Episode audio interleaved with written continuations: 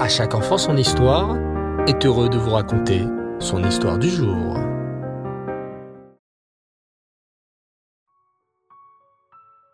Bonsoir les enfants et Reftov, j'espère que vous allez bien. Baou Hashem. Aujourd'hui, j'aimerais poursuivre avec vous notre formidable aventure en compagnie du roi Hiskiaou, que nous avons découvert au dernier épisode. Le père de Hiskiaou était Achaz, un roi malheureusement rachat. Mais son fils, heureusement, ne suivit pas ses traces et fut un très grand sadique. Le roi Hiskiaou est d'ailleurs l'un des rois les plus connus de notre histoire, les enfants, presque autant que le roi David ou le roi Shlomo. Du temps du roi Hiskiaou, la génération des Juifs grandit en Torah. Le roi fit détruire toutes les idoles qui avaient été construites en Erat Israël et construisit à la place des dizaines de yeshivot et d'écoles juives où l'on pouvait étudier la Torah. Si vous viviez à l'époque du roi Hiskiaou, les enfants, vous auriez pu interroger n'importe quel enfant de 5 ans dans la rue et il vous aurait récité la Torah par cœur. Incroyable, n'est-ce pas? Décida de récompenser le roi Hiskiaou pour tous ses efforts envers la Torah. Cette récompense, les enfants, la voici. Le roi Hiskiaou allait réussir à vaincre le terrible roi Sancheriv. Mais qui était donc Sancheriv, les enfants, dont le seul nom faisait trembler tous ceux qui l'entendaient? Laissez-moi vous raconter. Le roi Sancheriv était un roi goy, un roi non juif, qui dirigeait le pays d'Achour, un pays voisin d'Erat Israël. Le roi Sancheriv était un roi cruel, très puissant et surtout très orgueilleux. Le roi Sancheriv s'était fait construire un immense palais en contrebas des montagnes de Lévanon. Il avait installé son trône, le siège sur lequel s'assoient les rois, au-dessus des eaux souterraines. Vous savez bien, les enfants, que sous la terre se trouvent des sources d'eau cachées. Eh bien, l'orgueilleux roi Sancheriv avait placé son trône juste au-dessus de ces sources. Chaque fois que le roi Sancheriv bougeait, les sources faisaient jaillir des torrents d'eau puissants qui soulevaient tout le palais du roi Sancheriv de plus en plus haut. Le roi Sancheriv était très fier de son ingénieuse idée. Il se disait, qui est meilleur que moi dans le monde? Je suis fort, je suis puissant, et mon palais flotte sur l'eau, et est le plus élevé de tous.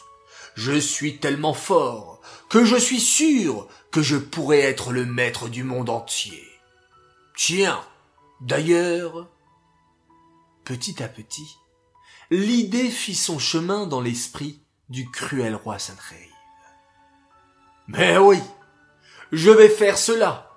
Je vais attaquer le peuple juif qui est mon voisin. Après tout, ne dit-on pas que Dieu réside parmi eux? Je vais attaquer le peuple juif, élu par Dieu, et ensuite, j'attaquerai Dieu lui-même. Et c'est ainsi, les enfants, que le roi Sancheriv, avec toute son armée, partit à l'attaque des béné Israël. Comme vous le savez, le territoire d'Israël est divisé en douze parties et en douze tribus. Depuis plusieurs générations déjà, dix tribus avaient choisi un autre roi et adoraient malheureusement les idoles. Et ce sont ces dix tribus que Sancheriv attaqua en premier. Le roi Sancheriv marcha avec son armée et se mit à chasser les tribus d'Israël l'une après l'autre. Au début, le roi Sancheriv réussit à vaincre les tribus de Réhouven, Gad et une partie de la tribu de Ménaché. Sancheriv chassa ces tribus, prit leurs idoles pour les ramener dans son pays. Quelques années plus tard, il attaqua à nouveau et chassa cette fois les tribus d'Acher, Issachar, Zévouloun et Naphtali. Et pour finir, le roi Sancheriv renvoya d'Israël la tribu d'Éphraïm et ce qui restait de la tribu de Ménaché.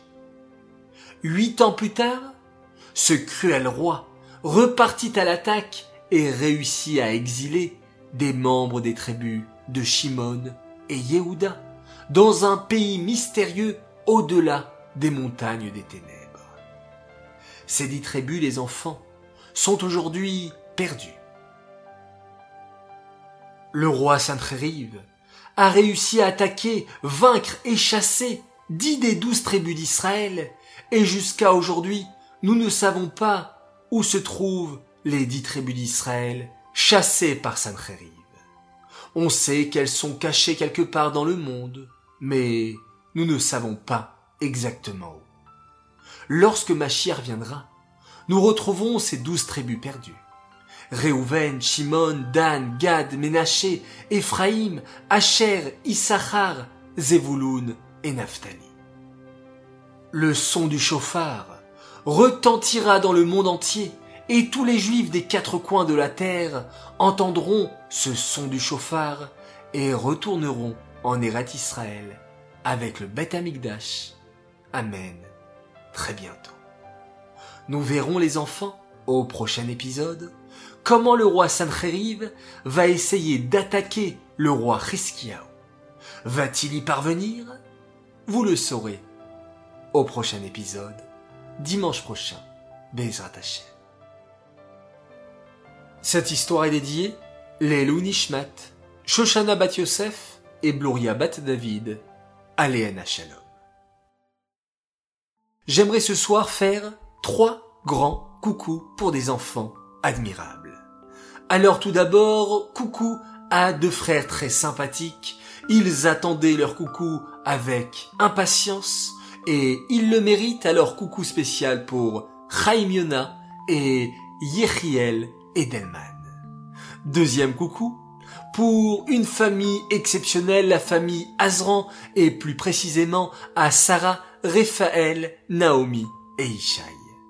Enfin, troisième coucou pour d'autres enfants merveilleux et la famille Ben Semoun pour Shendel, Rezi et Yehuda Leibliva.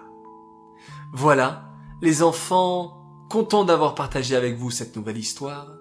Je vous souhaite Shavuatov, une belle semaine, Lailatov, une très belle nuit, et on se dit au revoir en faisant un formidable schéma Israël.